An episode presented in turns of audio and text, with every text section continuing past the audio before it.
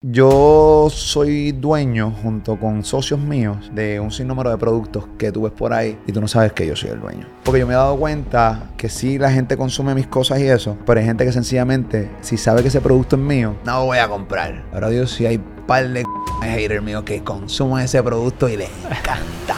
Jorge Pavón, mejor conocido como el Molusco. Un hombre que ha dominado la radio, teatro, cine y las redes sociales. Hoy día siendo el medio independiente de prensa y noticias más consumido en Puerto Rico. Tengo un buen equipo de trabajo, mano, que fueron creciendo conmigo. Es Molusco, el Molusco, hay un andamiaje. Recuerda que yo empecé solo en Instagram redactando yo mismo. Subía yo mismo las noticias. Ta, ta, ta, ta, ta. Y luego empecé a contratar gente. Yo divido esto por turnos, horarios, de 7, 8 de la mañana hasta las 6 de la tarde. Y después otra persona trabaja por las noches en mis redes sociales. Desde trabajar el turno mañanero en La Mega hasta entrevistar a las figuras más influyentes en su YouTube, hoy, en el episodio número 100 de Cereal Empresarial, nos cuenta su historia completa. Estamos viviendo ahora mismo, hay mucha gente vaga. La gente no está dispuesta a vivir los procesos. Etapa 1, etapa 2, etapa 3, etapa 4. Hay que de la etapa 1 a la etapa número 7. Por eso a las nuevas generaciones les digo, si te enfocas y sigues tus etapas como son, tu éxito es inminente. Jorge Pavón, mejor conocido como el Molusco. Has dedicado gran parte de tu vida a los medios de comunicación, lo que es comedia, televisión, radio, redes sociales. ¿Por qué lo haces? Bueno, eh, yo creo que cada persona tiene su pasión. Yo creo que yo la descubrí y lo hago porque es fascinante. Es fascinante tú tener la oportunidad de poder expresarte por un micrófono, llegar a la gente. Eh, en el caso mío, soy locutor de radio. Eh, amo, amo poder tener ese real time con la gente, ¿no? Eh, poder salir por ese micrófono y, y ahí lo que dijiste en ese momento, ahí no hay break. O sea, no es como en este podcast que si realmente yo me equivoco y te digo que esto no me gustó, vamos a darle para atrás, vamos a empezar de nuevo. No, el radio es... Es la verdad. Real time, papi. O sea, es la, el impro de verdad. Yo creo que cuando uno está en vivo, a mí me gusta grabar cosas más en vivo. Número uno, salen más naturales, sale realmente tu esencia y no hay break. Si te equivocaste algo, yo, yo sé de podcast, por ejemplo, podcasters que editan cada error que ellos tienen. Mano, deja ser natural porque eso deja ver tu autenticidad. Yo no, yo no, no suelo editar, incluso en los podcasts grabados, cuando los grabo, sí, se, se va con el error y punto y se acabó. A menos que sea un error garrafal como que te equivocaste con el nombre del invitado o una cosa como esa o en el nombre del disco. Recientemente me pasó que dije el nombre del disco de un artista mal y, y lo quise hacer de nuevo y le di para atrás y lo edité y ya, ¿me entiendes? Right. Pero, pero no.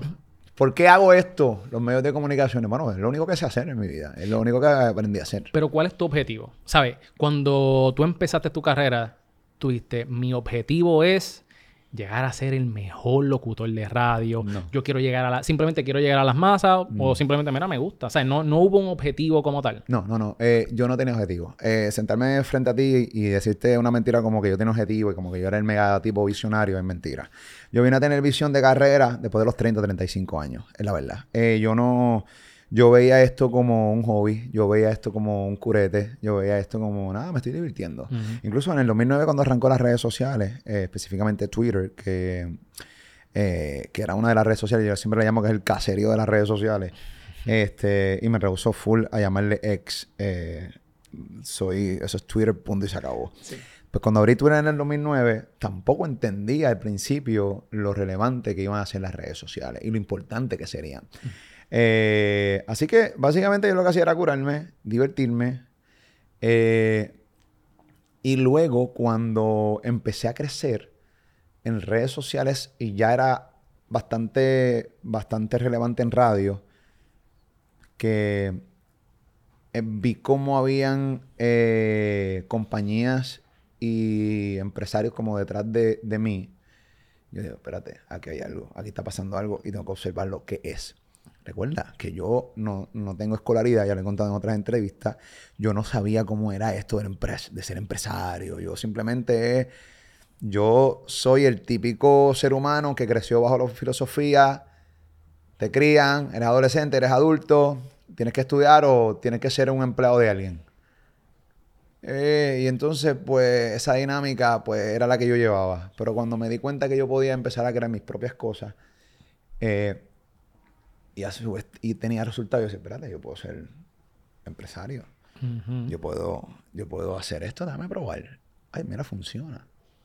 Mm, Pero también lo hice poco a poco porque tampoco tenía los conocimientos y quería también ir Right. aprendiendo. Así que cuando me di cuenta de eso, que había compañías detrás de mí que empezaron las ofertas, ahí yo me di cuenta que esto era serio. ¿Y qué, ¿Y qué año fue eso? Yo. Es que yo cogí muchos cantazos en la radio. Por ejemplo, yo- uno de los cantazos duros que yo cogí en la radio fue. Yo en el año 2000 arranqué un programa mañanero que se llamaba. Patetiquísimo el nombre, malísimo. Se llamaba Zona Libre. Eh, era una emisora de rock en español en aquel momento, se llamaba Cosmos 94. Ujú. Eh, a Cosmos 94 en ese año la cambian la programación a rock en español. Montan este programa mañanero que en los inicios era Beatriz, la chica del puro jangueo, con Jorge Pavón. Yo no, me llama, yo no usaba el molusco en el aire. Y luego ya se va y traen al Joker, que es eh, compañero locutor también de aquella época, eh, y empezamos a hacer radio juntos por la mañana. El programa duró nueve meses, me lo cancelaron. Billy Fourquet, que en paz descanse. Yo creo que, yo creo que ha sido la persona a la que, bueno, yo le debo a mucha gente. Este, yo le debo, ¿sabes? Detrás de cada persona exitosa hay mucha gente que le dio la mano. Y yo tengo, yo tuve mucha gente que me dio la mano, genuinamente. Y Billy Fourquet fue uno de ellos. Y él, pero en aquel momento yo no lo entendí. Me canceló el programa de radio. ¿Sabes? Billy fue quien te lo canceló. Sí, sí, porque iban a cambiar Ah, la programación de la emisora. De Cosmos 94 se iba a llamar Onda 94, que querían ser una emisora para competir con una emisora en Puerto Rico que era Top 40, es Top 40 todavía, que nadie ha podido competir con ella, Kaku 105, eh, en aquel momento musical, este, y querían competir con ella, era Onda 94, que fracasó ese proyecto completamente, no, nunca lograron ya. tumbarla. Este, me cancelan el, el show, a Joker y a mí, a Joker lo mueven para Onda 94 de 10 de la mañana a 3 de la tarde, si no más recuerdo. Eh, y a mí me mueven por las noches en la Mega. Entonces yo me molesté y dije, espérate, me están pasando un programa mañanero. Que hay más tracción, la gente está en la calle. a, una, a las noches de la Mega. Yo no lograba entender la magnitud de lo que me estaban dando. Yo no lo lograba entender.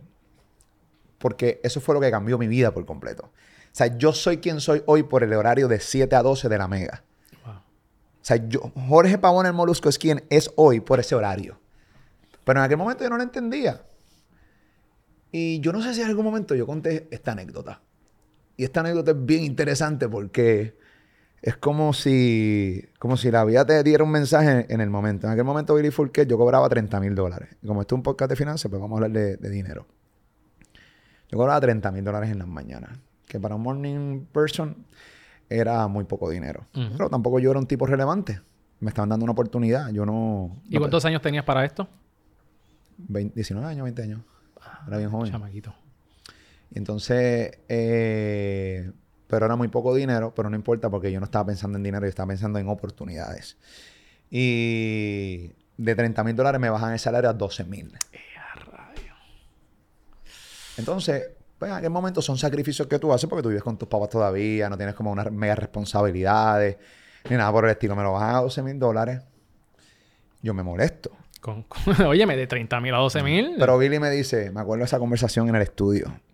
Tú tienes dos opciones. A Joker le dicen, tú vas a pasar el 10 a 3 de Onda 94.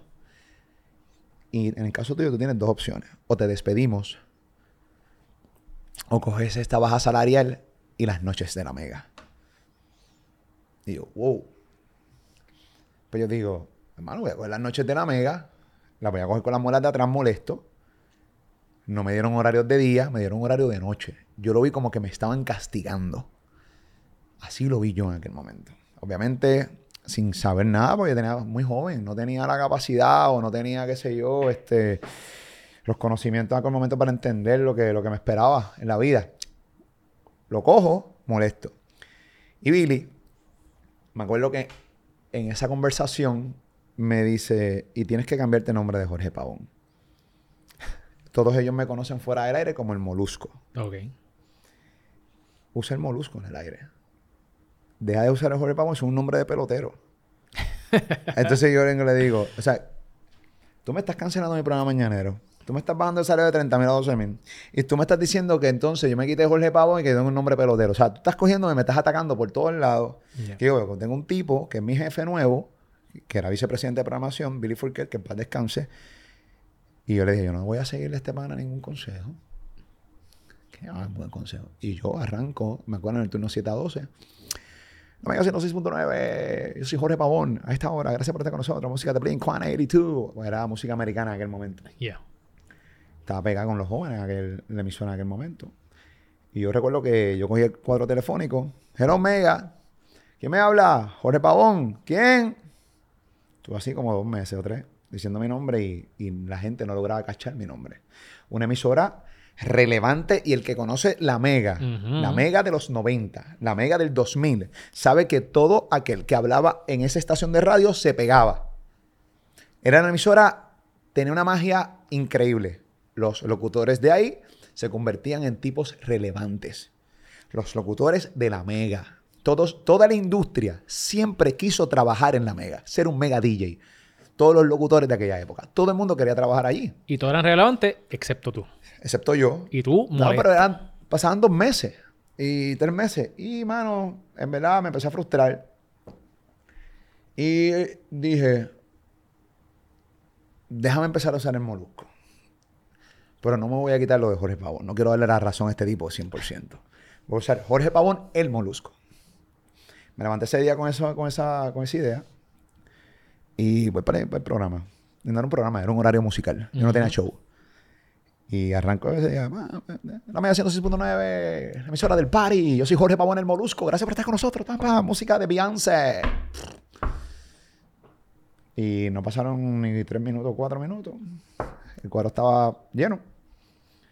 Y Hello Mega. Sí, Molusco. Para que me pongas tal canción. Y tú, hmm. Y yo, diablo, no pasó ni tres minutos. Este tipo ya cachó el molusco. Y pam, más llamada. Oh, sí, que me habla? Sí, eh, ¿Quién es? ¿El ¿Molusco? Y seguía la gente. Yo tuve toda la noche con lo del molusco. Pam, pam. Tuve días así. Hasta que un día decidí quitarle el Jorge Pavón Y te y dejar el molusco. Sale el molusco, molusquén, el molu. Y por ahí va a- hay un montón de nombres. Incluso pues mi canal de YouTube que se llama Molusco TV, que es una marca, ya llevo.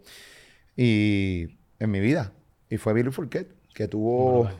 esa, que tuvo la valentía de decirme eso en aquel momento. Y de ahí en adelante todo, todo cambió, todo cambió. Ese horario fue mi vida. El horario, tuve casi cinco años ahí. eh, número uno en jóvenes en aquella época. Y, y fue increíble porque de ahí pues me encaminó a otros lugares. ¿Por qué te llamaban el molusco? O sea, tus panas, ¿por qué? ¿De dónde sale eso? Algo que no me siento muy orgulloso, pero eh, porque es un chiste bastante machista. Este, yo cuando estaba en la escuela intermedia y en la superior hacía bast- chistes bastante estúpidos, por cierto.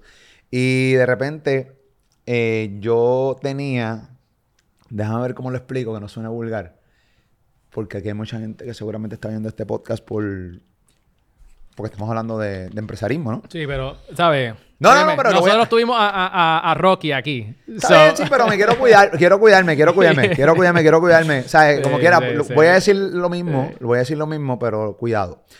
Eh, yo tenía la mala costumbre de poner nombres a las partes íntimas de las mujeres.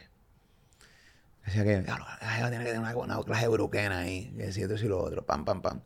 Y un día estaba viendo un chopper eh, de ropa interior de mujeres, de- un chopper de una tienda de ropa, y había ropa interior de mujeres en especial, y había modelos. Y había una de las modelos que, pues nada, decidí ponerle un nombre a su parte íntima. Y entonces dije, ¿qué clase de molusco tiene esta jeva aquí? Pero lo dije delante de todos mis compañeros de trabajo en aquel momento. Y te escucharon. me escucharon y empezaron a llamarme molusco. Eh, Era molusco, ¿sabes lo que hace es eso? Molusco es un animal, o sea, Sí, sí, sí. Que se pega a los botes. y- baboso y toda la madre, sí, pues molusco. Y empezaron a llamar molusco fuera del aire. Y ahí me quedé molusco. Y de ahí salió Molusco, Molusquén. El más reciente que tiene, que Mo- está cool. Molly. El Molly. Molly. Hacho, pero eso yo lo hago para agitar a la gente. a- Eh. agitar a la... a- ¿Quién fue que te puso? ¿Alguien te dijo Molly? No, yo mismo. Tú mismo. Molly, haciendo café en casa. Molly, empecé a, hacer mis estupideces cuando estoy solo en casa. yo me río, yo me río. En Molly empezó a bailar. Depende de eso. de- eh, lo uso cuando estoy en un ichu. Mm. Cuando la gente está agitada conmigo, están agitados con Molly. ¿Qué pasa? Entonces, me, me da vergüenza, ¿verdad? Quiero, pero, pero quiero hablar sobre, eh, ¿verdad? Cómo es que tú manejas las controversias, porque eso es, gran, eso es parte de lo que tú haces. Este, más adelante, o simplemente te caen las controversias. Pero eh, vamos a darle para atrás a tu historia cuando estabas hablando de como que, ok, ahora la gente te reconoce por el molusco. ¿Cuándo fue ese, eh, eh, como que ese momento donde tú entendiste, wow, yo tengo influencia verdadera?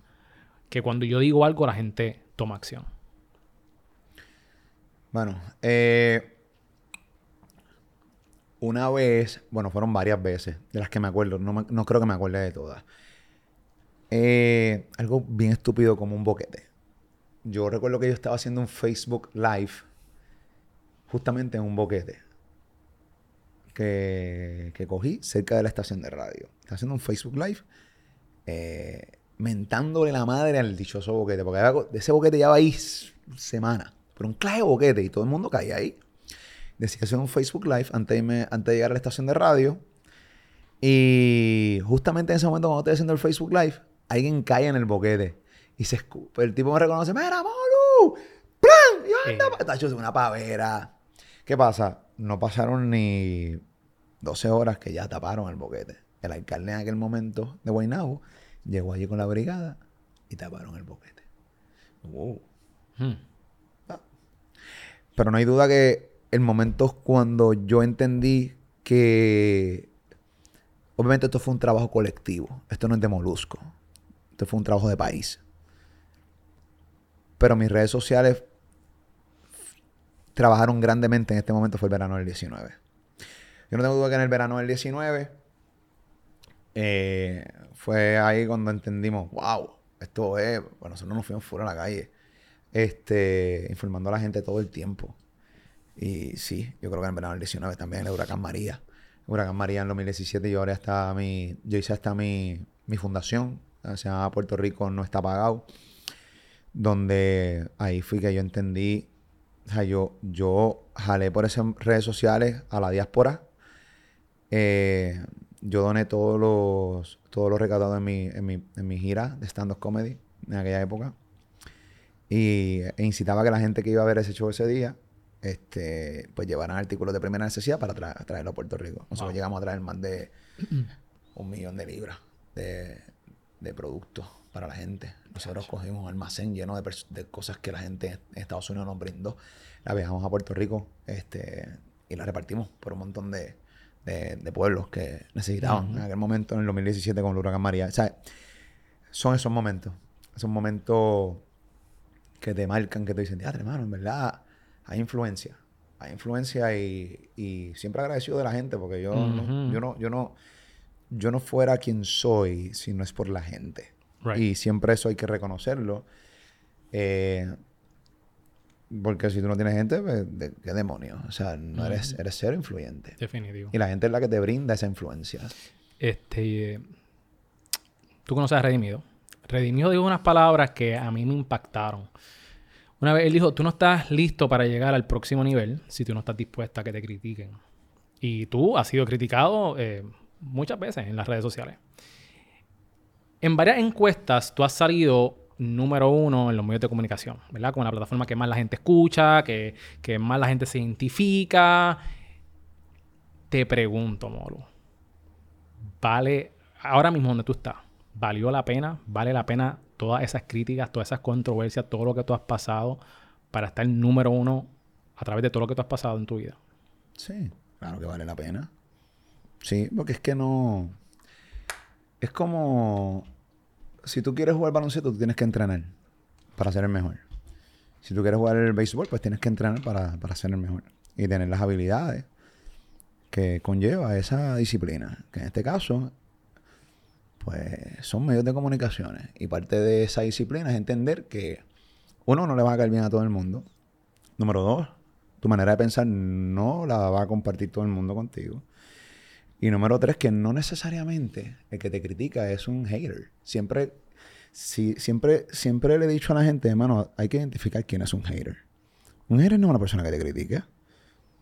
Es un seguidor tuyo que en ese momento no está de acuerdo contigo. Un hater es un tipo que aborrece tu existencia. Y que no importa lo que tú estés haciendo, mal o bien, te va a criticar. Pero una persona que de repente, ahora yo estoy haciendo este podcast contigo. Y de repente digo algo que hay, hay un seguidor que no le gustó. Y, mano, en verdad, Molusco, siempre se te va la mano aquí, ta, ta, ta, ta, ta, Eso no es un hater. No está de acuerdo conmigo, pero me está consumiendo. eso, es un, eso es un seguidor. Así que hay que establecer e, e identificar que, eres, que es un hater y que es un seguidor. Dicho eso, es parte de la disciplina tú entender que no le va a sacar bien a todo el mundo. Y sí vale la pena. ¿Por qué? Porque básicamente hoy mi hijo estudia en la universidad y yo le pago su universidad Hoy, básicamente, eh, mi familia vive bien gracias a todas las cosas que yo he hecho durante todos estos años. Sí vale la pena, es parte de, es que es parte de, es que... Pero como tú te, sabes, como cuando a ti te critican y que te dan duro con tu episodio, ¿cómo tú te sientes? ¿Tú, o sea, no te afecta en algún, en algún sentido? Ah, no, todo depende de qué sea. Todo depende de qué sea, todo depende de qué sea. Al principio sí. Es que al principio sí porque tú no estás acostumbrado. Cuando tú empiezas a hacer de un simple locutor a un influencer o a un personality masivo, pues esa transición es bien dura, porque tú no, tú, tú, tú no logras realmente entender por qué tanta crítica.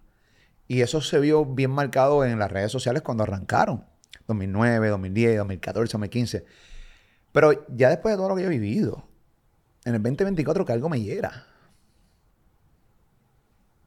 Eso, eso, por eso le molesta a la gente tantas cosas de molusco. Que tú puedes hablar la verdadera mierda que tú quieras de mí. Y no me afecta absolutamente nada. Y no tan solo es que no me afecta.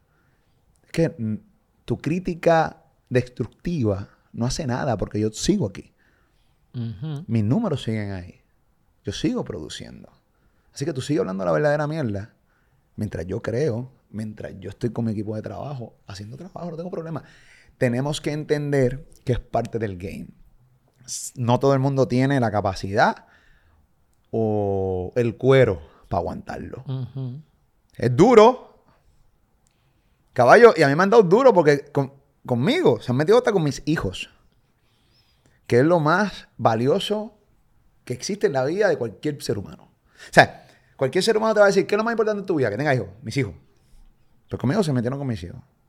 En canciones, Obviamente la situación con mi hijo en un momento dado. Pero es parte del game. Yo tengo que tener la capacidad, el cuero duro para aguantar toda esta pendeja. Y yo no tengo problemas con eso. Vale la pena. Vale la pena, es parte del trabajo. Para mí, un ejemplo perfecto de lo que estás diciendo, Eladio Carrión. 100%. Era, era influencer de comedia, que si ya esto, que si esto y lo otro. Mira, y ahora uno de los cantantes más pegos que está. Sí, es la bestia. A mí Eladio Carrión, me, su historia me, me pompea bastante y me inspira, siendo más joven que yo. Eh, porque son de esas historias cool, de evolución, de consistencia, de paciencia. Eso es otra. Estamos viviendo una época que hay cero paciencia. Estas generaciones nuevas no tienen paciencia. Pero no es culpa de ellos, son culpa de las redes sociales. Las redes sociales te hacen creer la ilusión de que todo es bien rápido. Las redes sociales te hacen creer la, la, la ilusión de que las cosas es de ahora para ahora de que esto es dinero ahora. Porque todo lo que se pone en las redes sociales, hay mucha gente que hace contenido inspiracional. Pero la gran mayoría del contenido en las redes sociales es dinero, carro, estoy pegado, mira para allá, tan, tan, tan. Entonces le creas al chamaquito. Ese lifestyle content. Sí, mano, ah, yo quiero ser TikToker, TikTokero. Quiero ser youtuber. ¿Por qué? Porque mira, chacho, mira este que tiene. O no te dicen otra cosa. Es porque, chacho, mira, chacho, va a mira el billete que tiene este tipo. Bueno, por eso es que tú quieres trabajar, hermano. Realmente yo te digo una cosa y te lo puedo adelantar. Si tu visión en la vida de crecer, puedes tener dinero, déjame decirte que tu enfoque es de mierda. El día que la gente deja de pensar en dinero, es que el dinero empieza a llegar. Yo nunca pensé en dinero. Te lo juro por mis hijos. Yo nunca pensé en dinero. Yo no pensaba en dinero. Yo no pienso en dinero. El dinero llega, claro. El dinero hace falta para pagar las cuentas, para pagar a los muchachos. Pero no se puede pensar en dinero. O sea, tu enfoque, tu norte dentro de lo que tú te quieras dedicar no puede ser el dinero. Igual es tu enfoque? ¿Cuál es tu... ¿Verdad? Si no piensas en dinero, ¿en qué piensas? Evolucionar. En ser. En disfrutarme lo que hago. En cómo, en cómo realmente puedo mejorar. Porque te estoy diciendo una cosa. Cuando tú evolucionas, el dinero llega solo. O sea, no es lo que me mueve. Yo he sabido rechazar ofertas gigantes en Estados Unidos para irme a trabajar en Estados Unidos. He dicho que no. He dicho que no. Yo estoy en plena renegociación de contrato ahora mismo en, en la compañía en la que estoy trabajando, en SBS. Y de las tres, cuatro reuniones que hemos tenido de renegociación, en la última fue que empezamos a hablar de dinero. Es que, es que, al final del día, el dinero está ahí, está chévere y todo, pero en el caso mío, que yo no soy un botalata, tú no me ves a mí con bote, pudiendo tenerlo. Tú no me ves a mí con cinco o seis carros. Yo soy un tipo bastante... Me gusta vivir bien, obviamente. Me gusta vivir en una buena casa, tener mi espacio. Pero... Bueno, no es mi enfoque. No, no, o sea, no... No, no es lo que... No es lo que me, lo que me lleva. Sí, pues hermano, ¿sabes qué? ¿Cuánto? Mm, pero no... Yo creo que el dinero distorsiona todo. Yo, aparte de que el, el dinero distorsiona yo fielmente creo que el dinero revela quién verdaderamente tú eres. Si tú eres una persona divosa, no importa que tú tengas 100 pesos, 1000 pesos, 10 mil, un millón, tú vas a ser divoso. Vas a ser mata divoso. Si te llega a hacer muy buen dinero. Pero si tú eres un mercado de la vida, tú eres un tacaño, no importa cuánto dinero tú tengas, el dinero no te va, no te va a cambiar. Va a revelar verdaderamente quién tú eres. Sí, el dinero, el dinero cambia a los seres humanos. Y no te voy a negar que al principio seguramente me cambia algo a mí. Eh, cuando tú empiezas a recibir dinero, empiezas a cobrar ciertas cantidades de dinero absurdas que tú dices, ah, te la empiezas a vivir, te la empiezas a creer. Por eso yo te estoy diciendo lo que... Por eso yo, por eso yo tengo licencia para poder hablar lo que estoy hablando. ¿Entiendes? Cuando yo recibí uno de mis contratos más grandes en aquel momento, ya te, la vives. Ya, soy el tipo del billete. Bien la billete. Pasa por un divorcio, tú ves cómo se diluye, papi. Ahí, pero... Sí, Se siente, se siente. No, no se siente. Te lo dije de manera cómica. Eh, no se siente, porque al final del día, tú lo que estás haciendo es cambiando un dinero de unas cuentas de banco, porque lo que le toca a la persona es lo que realmente le toca. o sea, soy de los que siempre, siempre he creído que cuando tú pasas un divorcio eh, y tú escuchas al pana diciendo, ah, me clavaron. Si hay gente que las, las clavan. Pero yo en el caso mío no lo veo como que me clavaron. Yo simplemente veo que es lo que le toca. Porque fue la persona que estuvo conmigo desde cero. ¿Entiendes? Así que... Y fue sumamente importante para mí en un momento dado y sigue siendo importante porque es la madre de mis hijos y necesito que esté bien. ¿Y hasta aquí llegaste? Sí, sí. Y aquí estoy. O sea, yo lo digo. Aquí estoy y siempre voy a estar ahí. Eso no, no cambia. Mencionaste, ¿verdad? Ha hecho de todo. Comedia, productor de evento mencionaste. Primero que todo, vamos a empezar por la de producción. O sea, hermano, tú has hecho como 15 horas. ¿Cómo tú sacas el tiempo? ¿Sabes? Entonces, tantas cosas, que si comedia, que si producción, este, radio, tiene, ¿sabes? Y también eso es otra cosa, radio todos los días, las estrategias de redes sociales, mano, ¿de dónde tú sacas el tiempo? Tengo un buen equipo de trabajo, mano. Yo tengo un buen equipo de trabajo que fueron creciendo conmigo. Los chamacos que me manejan mis redes sociales son unas bestias. Ellos lograron cachar mi estilo a niveles de que ellos ya crearon un estilo de redes sociales, de redactar y todo eso.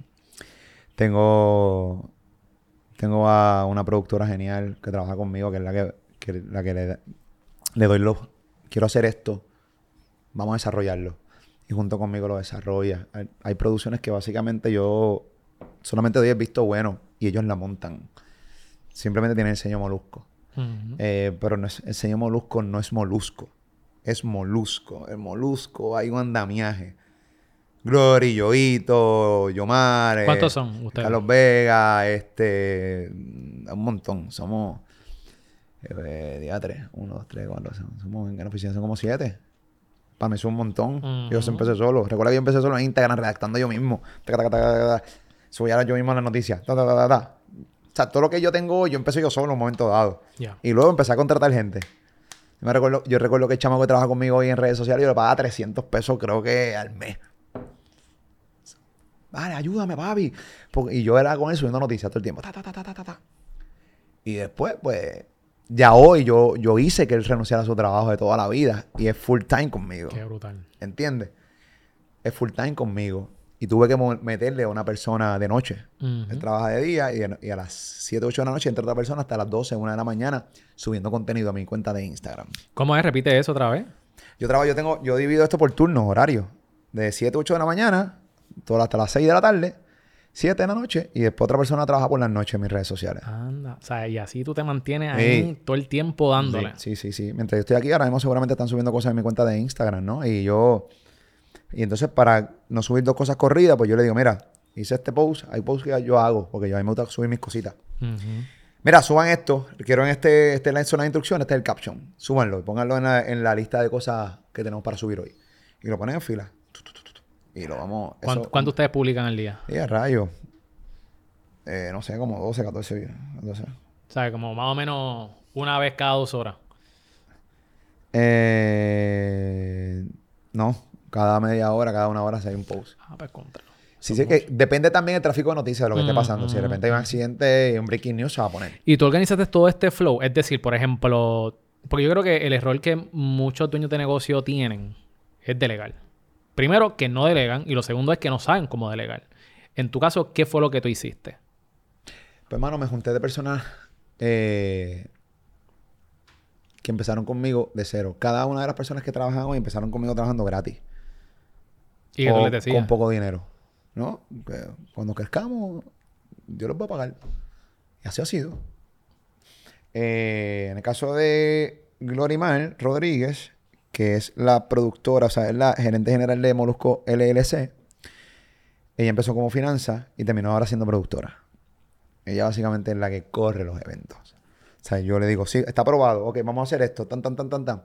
Sí, aprobado. No, esto no va. Tan, tan, tan, tan. Córrelo, bro. Nos fuimos. Vega, esa es la que hay. Junto con Vega, ahí que meten Carlos Vega. Escribe, dirige y, y se monta. Yoguito es el productor del canal de YouTube. Y entonces, pues también ahí está con, con Alastor, con, trabajando en Alastor trabajando en los, en los clips y en las ediciones y eso. Yoguito trabajando en la producción y, y buscando las entrevistas, buscando los location y, y todo, tú sabes. Yo creo que cada departamento dentro de mi compañía está bien aceitado en ese sentido. Al principio, Mm. obviamente, la cagamos muchísimo. La gente siempre ve lo, li- lo lindo y lo- lo- lo de afuera, los números. Right. Pero no, no, no saben la cantidad de, de molestias, malhumores, de cosas que realmente frustraciones. He tenido mis frustraciones. Coño, esto no salió como yo pensaba. Eso no tenía que salir así. ¿Por qué hicieron esto? ¿Por qué hicieron lo otro? Siempre pasa. Pero mi grupo de trabajo, creo que aprendieron a quererme como soy, entendieron cuál es mi visión, eh, me respetan y yo los respeto mucho a ellos. Y yo creo que lo importante de, yo creo que la confianza, para mí eso es vital dentro de una compañía. Específicamente las personas clave dentro de la empresa. Si no hay confianza, papi. Y el problema es que hay, tienes que también creer en la visión de la gente que tú contratas.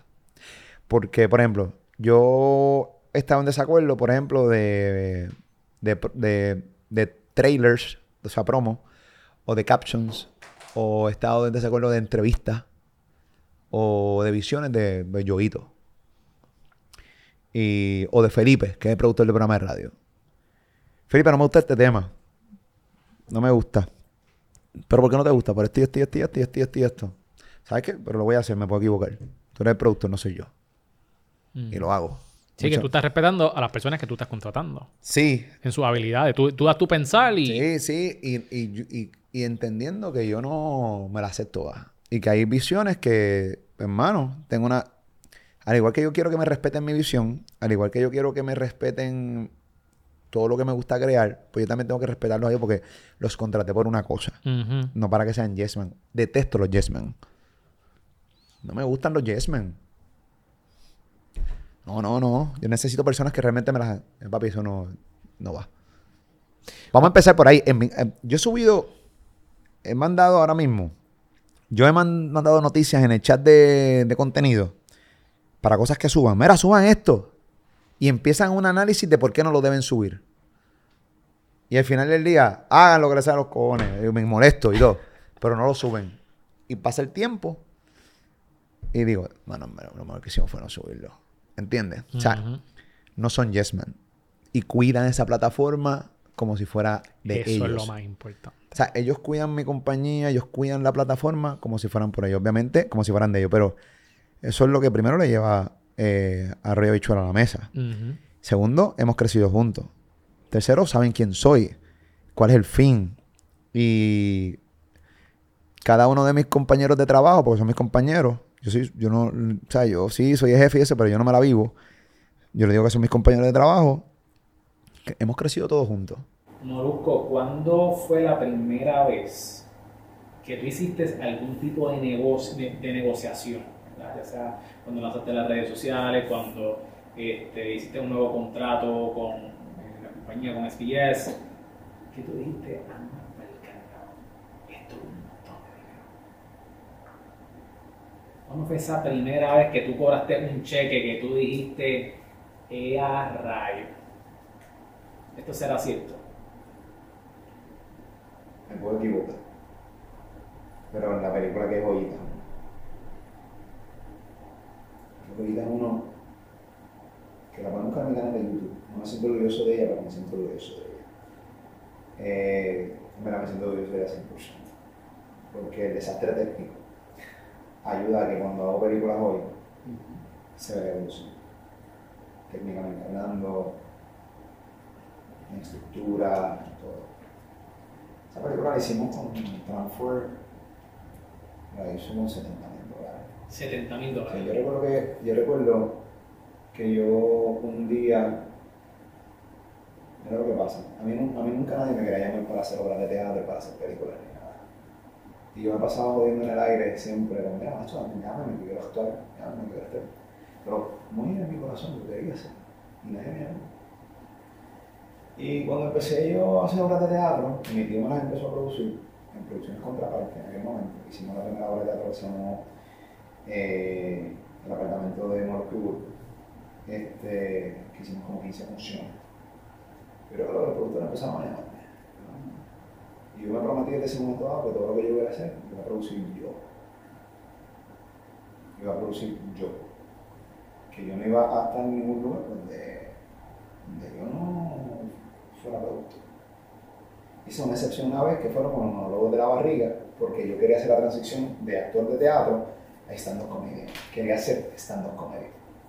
Así que en los monólogos de la barriga que lo produjo Agustín Rosario, yo acepté estar en esas funciones para ver, porque éramos cinco, para ver cómo la gente, uno, era para mí como un grupo focal. Mm. Uno, desarrollarme como stand-up comedian. Dos, cómo la gente cacha mi stand-up. Y si la tengo o no. Pues si no la tenía, o, o me iba a coger clase o me quitaba, ¿entiendes? Y acepté eso. No cobraba mucho por función, no me importaba. Realmente eran clases, o sea, yo realmente conociéndome. Hicimos una modelo barriga y me fue, cabrón, fue increíble. Ahí fue entonces que quise darle like a este vuelo en el 2015. Eh, ¿Y qué fue eso? ¿Fue una obra? No, esto fue mi stand-up comedy. Ah, tú estás. Dale like a este gol. Mi primer stand-up comedy, hicimos como 15 o 18 funciones a través de todo Puerto Rico. Brutal, me cabrón también ahí. Eh, pero eso, por eso hice esa excepción, pero lo produje yo. En el caso de que Joyita, yo Y le- eso fue, eso fue, lo de ese stand comedy fue antes de que Joyita. No, no, no, no, no, no, no. Que Joyita fue antes de stand Ah, ajá, sí. Que Joyita fue en el 2010, 2011. Ya, no. El stand-up el stand-up fue en 2015. Eh, y yo le dije a Transfer, Transfer, si, mano, yo quisiera hacer esta película, pero, mano, si yo no entro como productor, no lo voy a hacer. No lo voy a hacer. Estaba bien decidido con eso. Yo estaba bien claro, no, no lo voy a hacer. Entonces voy a como productor. Y nos sentamos. Sí, 50 y 50. 50 y 50. Dale. Arrancamos. Y- Antes que siga, ¿qué hace un productor en una película? Un productor en una película, obviamente, mete la mitad del dinero. Bueno, hay varios productores. Hay productores ejecutivos, productor de otra cosa, hay Mm. productor- hay 20 productores. Sí, sí, porque mucha gente dice, ah, productor de aquí, este, pero ¿qué, Bueno, qué, meten qué, la- qué- qué hace? meten la mitad del dinero. Ok. Meten la mitad del dinero. Yo tenía unos ahorros y creo que metí como 35 mil dólares. Él me dio 35. Sí, gastamos como 70. O él metió un poco más que yo. Yo no recuerdo realmente las cantidades de dinero en aquel Sí, pero momento. fuiste el inversionista de tu propia producción. Sí, fuimos Abel- ambos. Abel. Eh, Sí, Transfor eh, y yo fuimos ambos los inversionistas. Ya tenía, él le había ido bastante bien en la película El Despelote. Eh, y a, raíz de eso hicimos que Joyita, que fue Rocky conmigo. Y una película bien al garete. Técnicamente, muy mala, eh, sonido horrible, edición devastadora, pero eso es lo cabrón de la película. La película funciona increíblemente. ¿Qué pasa? Eh, la- las salas de teatro de cine se llenaban, los cines, empaquetados todo el tiempo. La gente, yo iba, siempre me metía eh, a mitad de película en los cines para escuchar las reacciones de la gente y la gente muerta de la risa con esa, con esa película. Que está en mi canal de YouTube, por si te lo pueden buscar si quieren. Y gra- gratis. Y entonces, porque pagar por esa mierda está cabrón. Pero este. pero. pero la gente se ríe muchísimo. ¿Y qué pasa? Esa película hizo. En el cine casi 800 mil dólares. En el cine. Sí, lo que pasa es que el cine en Puerto Rico, con las películas locales, no sé si todavía la negociación sigue igual. No, en aquel momento no era muy cool. ¿Por qué? Porque pues, muchas veces ellos, y entiendo que es parte del negocio, ellos dejan de exhibir otras películas y de darle sala a otras películas que posiblemente les dejen más dinero y los porcentajes de ganancia para el productor local son mucho menos que cuando, por ejemplo, se, se proyecta Star Wars. Porque saben que obviamente va a tener Va mucho ser, más tráfico claro. y entonces pues, y aunque- y, o el estudio ya tiene un modelo de negocio y en este caso Caribbean Cinema pues se tiene que reír bajo ese modelo de negocio y no tienen break. En el caso de nosotros no tenemos de para dónde ir. Es- Esto es lo que hay. esto es lo que hay, lo que hay. Y el porcentaje mayor se lo lleva eh, Caribbean Cinema en ese, en ese negocio. Pero con todo y eso, yo recibí un cheque como de 123 mil dólares. ¿Cuánto fue el net profit de... Sí, pues, ¿sabes? ¿Cuánto fue el net profit? Cada uno se fue 50-50. Sí, Ellos se quedaron como con 400 mil pesos. Los cines. seguramente. No, no, no lo recuerdo bien. Tengo eso, debo estar en, en algún archivo dentro de mi oficina. Eh, yo recuerdo que el cheque fue como de 123 mil ¿Y dólares. te lo dan de cantazo? Sí, ¿En cuánto tiempo después de que salió la película? Como tres meses después, dos. Rápido, cuadrar bastante ¿Tú rápido. esperabas ese, esos resultados? No, no, no. Ahí le invertimos rápido para que joyitas dos. No fue igual de exitosa, pero también ganamos mucho dinero. Pues invertimos más. No fue igual de exitosa. Creo que ganamos ahí como 90 cada una. Y ahí entonces fue que entonces, ahí entonces invertimos para Dominicanos 1. Que fue que quisimos llevarla a otro nivel. Con mejor Con producción. mejor producción y visualmente hablando, viendo un elenco y una película. Esta película, Dominicaño hizo teatro. Hizo teatro, casi como 3 millones de pesos. Y, Pero- esa, y pero pero eso estuvo pero- en Puerto Rico Y en solamente. Estados Unidos. Y en Estados Y en Unidos. República Dominicana. Pero gané menos dinero ahí. De verdad. Que ahorita gané más. Mucho más. Sí, porque el costo de Lo de- producción fue menos. Sí, pero tuvimos que pedir prestado, full. Los negocios que hicimos fueron muy malos. Pero no me, no me arrepiento porque nos llevó a otro nivel. Ujú, Nos llevó a otro nivel. Me llevó a mí a poder hacer 13 películas hoy. Esa película. Yo tengo 13 películas. Yo he hecho 13 películas. Y... Ni yo me lo creo, caballo. 13 películas. Wow. No, papi, no, yo estoy regalado. Por eso es que yo no... Por eso es que yo soy agradecido con la vida. Yo, yo, yo he hecho más de lo que realmente algún día pude imaginar hacer. Y soy bien agradecido con eso. 13 películas, mi compañía, empleado, eh, eh, un programa de radio todos los días, contenido de podcast todos los días. Eh, esto para mí es una bendición. Mucho trabajo. Porque la gente, ah, esto es una bendición. No, no. Es mucho trabajo que fue bendecido. Entiendo, porque ¿sabes? hay que darte crédito también. La gente tiene que, o sea, si tú Yo creo que realmente- también, Sí, sí, sí. Es una bendición, lo es. eh, pero sí. Pero sí, ese fue el- la mayor cantidad de dinero que recibí, creo que en un momento dado de cantazo. ¿Puedes enumerarnos o decirnos cuáles son las fuentes de ingreso que Molusco como marca tiene? ¿Sabes? Tiene, mencionaste las películas, teatro. ¿Cuáles son esos modelos de negocios que tú usas para generar ingresos? Está en el canal de YouTube. Dentro del canal de YouTube está la monetización de YouTube. Y están las ventas. Las ventas. Sí. Obviamente tú ves que hay cintillo. Mm. Tú ves que de repente yo estoy dando una mención. Está eso. Eh, entre ambas, pues básicamente pues tiene una plataforma eh, que es la que me ayuda pues, a pagarle a los empleados, ¿no? Ujú. Este, sí. Tengo el programa de radio, SBS. Tengo eh, el teatro. Don- pe- obra de teatro que yo estoy como actor y obra de teatro que no estoy como actor. Ahora mismo yo estoy produciendo a Marcos en Puerto Rico. Es venezolano, eso es producción es nuestra. Voy a producir a Raymond Pozo y Miguel Césped en Puerto Rico, de República Dominicana. Hay unos comediantes venezolanos que voy a estar trayendo próximamente. Estoy trabajando ahora mismo junto con un manejador amigo mío mexicano, eh, eh, enfocado en artistas no urbanos, eh, desarrollarlos en Puerto Rico para poder traerlos y producirlos en Puerto Rico. Estoy con, ahora mismo también con, aunque es parte de la plataforma, pero es completamente distinto, un proyecto distinto, los adolescentes, donde soy socio de mis hijos. Mis hijos son socios míos. Wow, qué Ellos- bonito. Ellos son socios míos, ellos tienen un porcentaje de ganancia de todo lo que se haga ahí.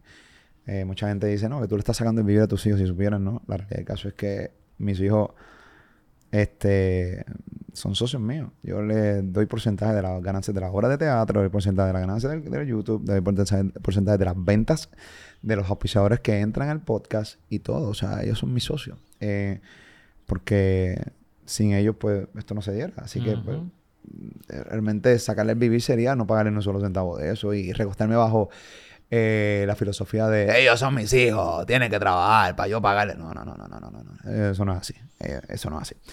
Así que tengo eso. Este, yo tengo, yo tengo literalmente como dos, tres negocios que no los voy a mencionar porque, mira lo que pasa. Yo soy dueño, junto con socios míos, de un sinnúmero de productos que tú ves por ahí y tú no sabes que yo soy el dueño. Que tienen unos nombres que en tu vida pensarías que yo soy parte de, eso. Porque yo me he dado cuenta eh, que sí la gente consume mis cosas y eso, pero hay gente que sencillamente, si sabe que ese producto es mío, Va a tirarle el hate. pa- no voy a comprar. Sabrá Dios si hay un par de cabrones haters míos que consumen ese producto y les encanta. Que son fanáticos. Que tú ves las estadísticas y son tus top buyers. Pap. Los más que compran. Entiende, y les encanta. Tengo, como- tengo como tres negocios eh, de, de, esa magnitud. O sea, O sea, que son marcas. Son marcas de ventas de producto como tal. sí, marca. Ok. Marca y que es un proyecto, tengo un proyecto ahora mismo eh, de, en pleno desarrollo que venimos con un sinnúmero de productos que básicamente yo lo que estoy es de afuera, invirtiendo. De todas tu entrada de ingresos de tu modelo de negocio, ¿cuál es la más que te produce? YouTube. YouTube. Interesante. Por ejemplo, esto es lo que se hizo este año. El, Mi canal de YouTube. solamente en views. En, sí, Ahí hay. Eh, lo enseño, eh, porque sé que también lo hice con Galinde recientemente, pero para que, que, en- para que veas que no te estoy mintiendo. Ujú. Porque me encabrona bastante ir por, por, por diferentes entrevistas y que la gente piense que yo soy un fucking embustero o lo que sea. Y no es para buscarle eso, es simplemente para que la gente entienda que este canal empezó, yo empecé, tú quieres ver la primera monetización del primer mes de YouTube mía versus la de hoy. Entonces, que la gente entienda que... ¿Cuánto que- fue? ¿Cuánto fue? El, tiene el primero, el primero. Podemos- Lo podemos decir si lo tienes por Sí, ahí. ahí, ¿Te acuerdas de ese primer cheque? 189 dólares. 189. Gente, pónganse las pilas. Si ustedes quieren. Pero también tiene, hay una estrategia, right? Hay una So, estrategia. ah, Esto- ah, no, esto es cuestión de hacer contenido por hacer. Hay que identificar realmente qué contenido quiere la gente. Correcto. Basado en tu audiencia. ¿Entiendes? Basado en tu audiencia. eh. La- muchas veces la gente arranca sin tan siquiera saber a quién demonios le habla. Eso es un error craso y temerario. O sea, tú de repente hablar por un micrófono sin saber a quién tú te diriges, pues tú estás ciega. Entonces la gente no, no, no hace grupos focales, no hace un research, ni tan siquiera se ana- analizan de a quién me quiero dirigir, a qué demográfico, si mujeres 25-34, si jóvenes 18-24, si eh, hombres y mujeres 18-49. Entonces de repente identificas cuál es tu audiencia. Después que la identifiques, qué le gusta a ese demográfico ahora mismo, qué está en tendencia entre mujeres de 25 a 34 años, qué ellas hablan. Pues Entonces, busca que ellas hablan. Haces un listado y basado después en ese fucking estudio que te lo estoy resumiendo, tú haces contenido. Pero tú no puedes montar una cámara, tú no puedes montar un micrófono sin saber a quién demonios tú le hablas. Obviamente, no siempre, le va- no siempre la vas a pegar. Correcto. Pero tienes que, tienes que, cuando yo hablo por el micrófono, más o menos yo me imagino la cantidad de gente que le estoy hablando. ¿Entiendes? Por eso yo tengo diferentes segmentos que son, por ejemplo, este segmento es dirigido a las mujeres. Este segmento es dirigido a los hombres. Y es de, por ejemplo, las tiraderas. Eso es para hombres. Hay mujeres que les gusta, pero la gran mayoría son hombres. Y consumen esa mierda como... O sea, si los, si los hombres le dedicaran el tiempo a sus esposas como le dedican a las tiraderas, esas mujeres fueran bien felices. Y entonces yo sé eso, automáticamente tú hablar de la tiradera, por ejemplo, de Arcángel con Anuel, caballo.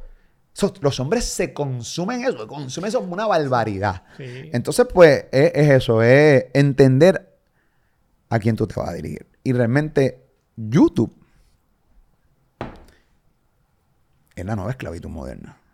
Tú viste la monetización, pero te tengo que enseñar los gastos. Mm, ¿Viste sí, lo- claro, porque, porque eso, ¿Viste? es, eso es lo que generó. Pero ahí no está la nómina, ahí no está... El nominón. Yo tengo una nómina chévere. O sea, Que la gente no ve eso y vamos, no vamos, espérate, espérate, espérate. Voy a hablar de la nómina porque... Espérate, espérate, espérate, espérate. Vamos a hablar de la nómina. Yo le pago bien a mis empleados. Y tienen hasta porcentajes de ganancias y todo de, de, de, en plataforma. Sí. O sea, ese número que tú vas a decir, no es lo que yo me gano. Uh. No, no, no, no, no, no, no, no. Yo te puedo decir ahí que yo me gano como el 20, 30%, creo menos. Te estoy diciendo un porcentaje que no, no estoy 100% claro. Eh, pero no es eso lo que yo gano. Hay, una, hay un nominón. O sea, hay nómina. Porque si tú tienes gente de confianza que son caballos y trabajan bien, tienes que mantenerlos bien. Y empezaron contigo desde cero. Tienes que mantenerlos bien en el crecimiento. Y estoy diciendo esto y me estoy dando un tiro en el pie, porque ahora mismo tengo peticiones de aumentos de salario dentro de mi compañía que todavía no he atendido, así que las voy a atender próximamente. Voy con esa vuelta. Pero la realidad del caso es que eso, sí, eh, no. Mano, ah, esta compañía facturó 10 millones de dólares. Sí, saca la nómina. Gastos, mucho gasto. y alquileres.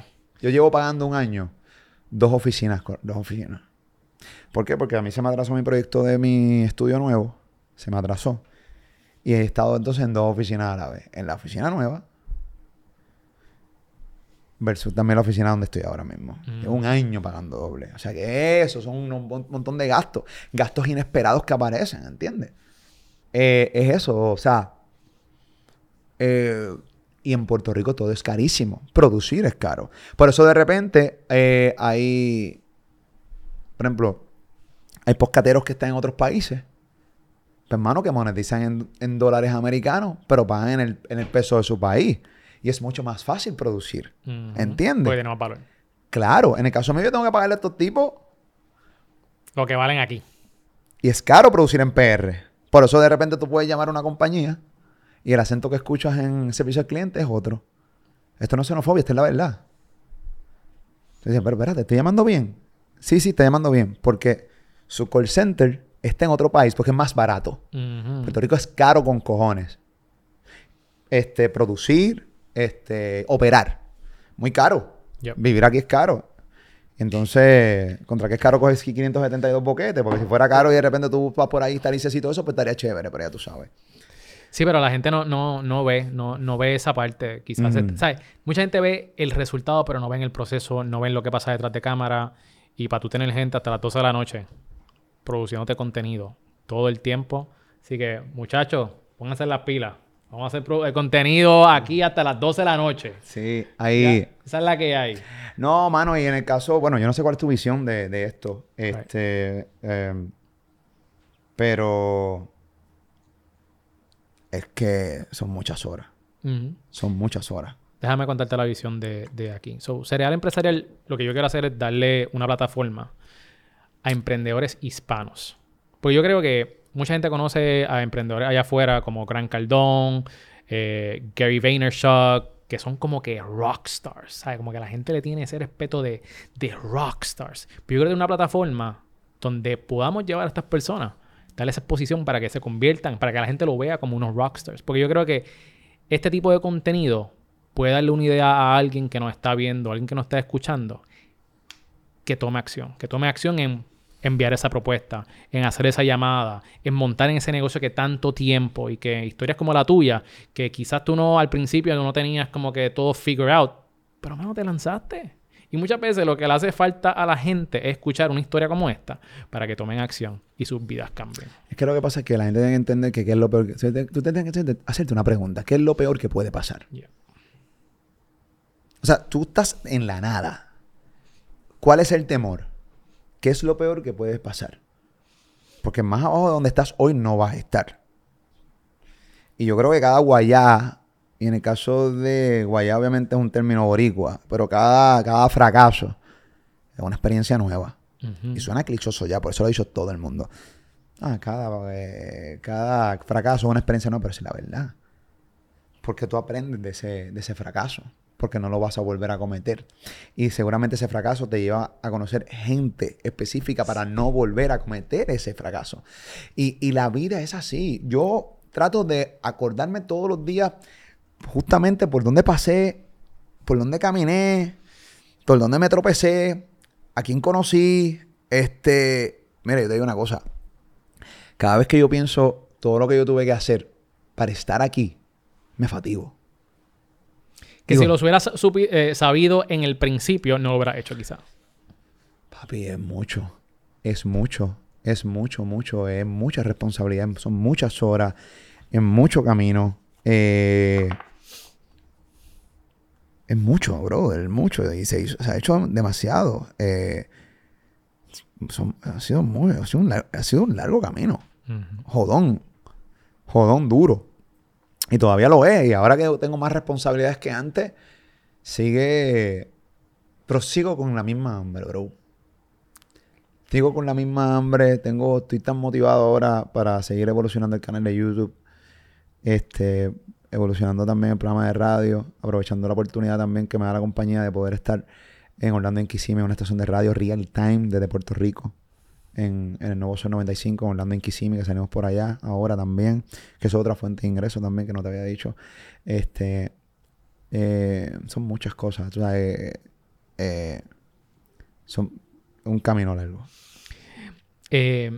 mira, quiero, tú has dicho en otras entrevistas que tú eres una persona, quizás, no sé si lo, lo voy a decir bien me corrige, introvertida o tímida. Eh, en vida real, ¿sabes? Lo que quizás nosotros vemos en las cámaras, ¿verdad? Una persona, ¡eh! De esto. Pero quizás cuando la gente te conoce, eres más low key, ¿verdad? Esa fue mi impresión. La primera vez que, la primera vez que te, te, que conecté contigo. Y lo soy, lo soy, lo soy. Eh, y yo creo que tiene que ver con con el miedo, o no el miedo, sino la precaución de que tú no conoces a esa persona y que tú no sabes cuáles son las intenciones y más con, ¿verdad? Con, el alcance que tú tienes. ¿Cómo aún tú, siendo así, ¿verdad? Con mucha precaución, low key, has podido conectar con grandes personas que han podido impulsar tu carrera?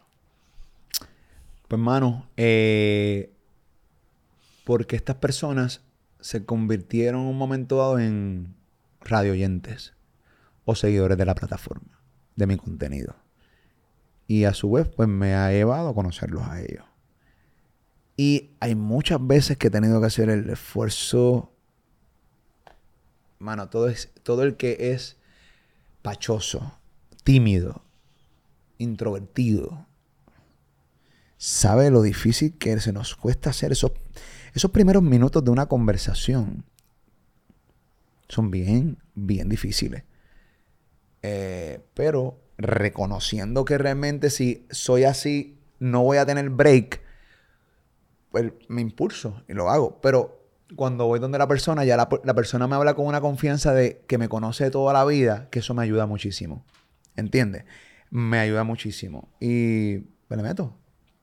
Es que no hay de otra tengo que hacer el esfuerzo. Y obviamente me ha ayudado los años de experiencia. Eh, me pasa mucho más con personas fanáticas, oyentes, o que con empresarios. Cuando estoy con empresarios sé para dónde voy y me preparo. Aunque se me puede hacer difícil al principio, pero me preparo para eso. Cuando estoy de repente errando en un lugar, que llega alguien, ¡Mira, Molu! A menos que no tenga un par de palos encima, eh, al principio soy como, ah, papi, ¿qué es la que hay? Y, la persona siente como que esa, esa barrera, pero no es una barrera que yo quiero, una barrera de mi personalidad, de mi vida real, de porque yo soy así.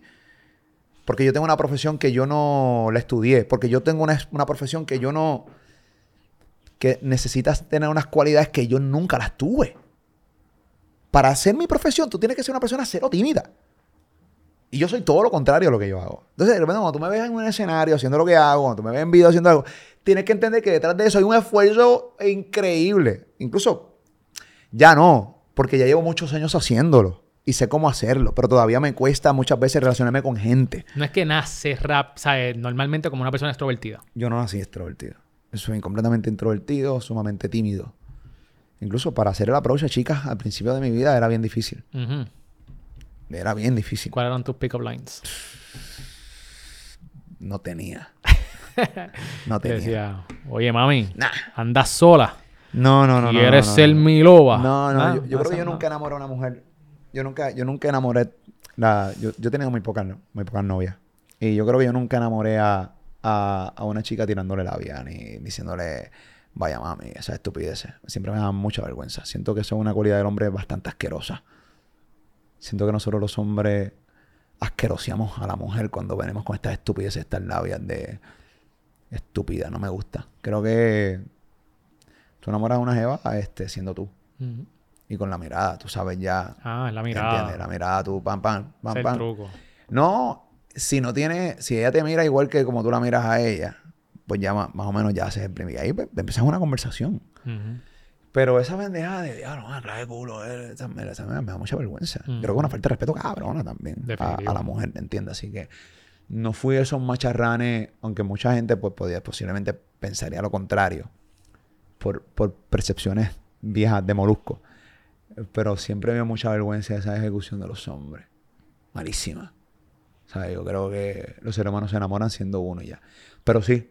Eh, Yo creo que lo más, lo más importante es, como tú dices, ser vulnerable. O sea, tú no le vas a caer bien a todas las personas. Y cuando se trata de dating, yo creo que esa es la cualidad más importante. Si a ti no te gusta algo, dilo. Porque la persona te está conociendo y si tú no le caes bien, te hizo un favor. Porque no vas a perder tiempo. Tacho, porque tengo gente cabrona a veces que me paro. Los otros días estaba... eh, me paré por el auto expreso y la muchacha... Eh, una duda del, del sello nuevo que le compré a la guagua. Y le estoy preguntando a la señora, a la muchacha, ta, ta, ta, ta, ta. ¡Ay, si mi marido viera con quién estoy tratando! ¡Mi marido te odia! y yo, esta pendeja. Que te, te llega todo eso. Todo, Ya, todo el mano, hay veces que yo digo, mano, en verdad, ¿qué carajo me importa a mí si tu marido te odia? ¿Entiendes? Pues está contigo, te tiene que odiar. Ay, la madre del diablo, claro que sí, desde que odia. Imagínate, aborrecido de estar contigo, cabrona. Nada. Mira, Ajá. este, vamos a la sesión de la O, donde tienes que pensar rápido y escoger entre esto y lo otro. ¿Estás ready? ¿La sección de la qué? De la O. Oh, Tienes que escoger entre esto o lo otro. ok, vamos. Rápido. Más importante en una pareja, inteligente o graciosa. Eh, inteligente. Dinero o tiempo libre. Dinero. Ahorrar o invertir. Invertir. Pizza o pasta. Pasta. Hamburgers o taco. Tacos. Honestidad o los sentimientos de la otra persona. Honestidad. El papel de toilet, ¿cómo tú lo instalas? ¿Por encima o por detrás? Eh, no, por encima. Tiene que estar salida arriba, porque si sale por abajo, esa lengua para abajo me encabrona. The Rock o Kevin Hart. ¡Diablo! ¡Qué difícil! Pero D-Rock, consumo mucho más D-Rock. Masaje de espalda o de pie. A pie. Chicas, aprovechen. Ahí está, estoy dando clave, estoy sumando claves aquí. Pie, pie, pie. Eso es un ok. Segundo round. Estas preguntas son un poquito más difíciles. Vamos. ¿Siempre llega el 10 minutos tarde o 45 minutos temprano? Bueno, todo depende de dónde vayas, pero yo creo que 45 minutos temprano. Que todas tus camisas sean dos sizes más grandes o un size más pequeña. 12 más grande. Vivir sin internet o vivir sin calentador de agua ni aire acondicionado. Mano, sin calentador de agua y aire acondicionado. Transportarte 500 años al pasado o 500 años al futuro. ¡Diablo! No, 500 años al pasado, porque 500 años al futuro ser un mierdero cabrón aquí. Nunca poder utilizar un touchscreen o nunca poder utilizar mouse ni teclado. Nunca va a poder utilizar un touchscreen. Y por último, ¿prefieres envejecer del cuello hacia arriba o del cuello hacia abajo? Diablo. Del cuello. Mm, del cuello hacia arriba. Del cuello hacia arriba. Sí, Eh. sí. La cirugía es más barata. Eh, y uno, pa, los viejitos todavía tenemos piquete. Eh. ok, vamos para la última sección. Esto es perspectiva de vida y mentalidad. Y hablando sobre mentalidad, ¿qué mentalidad tú entiendes que es vital para prosperar?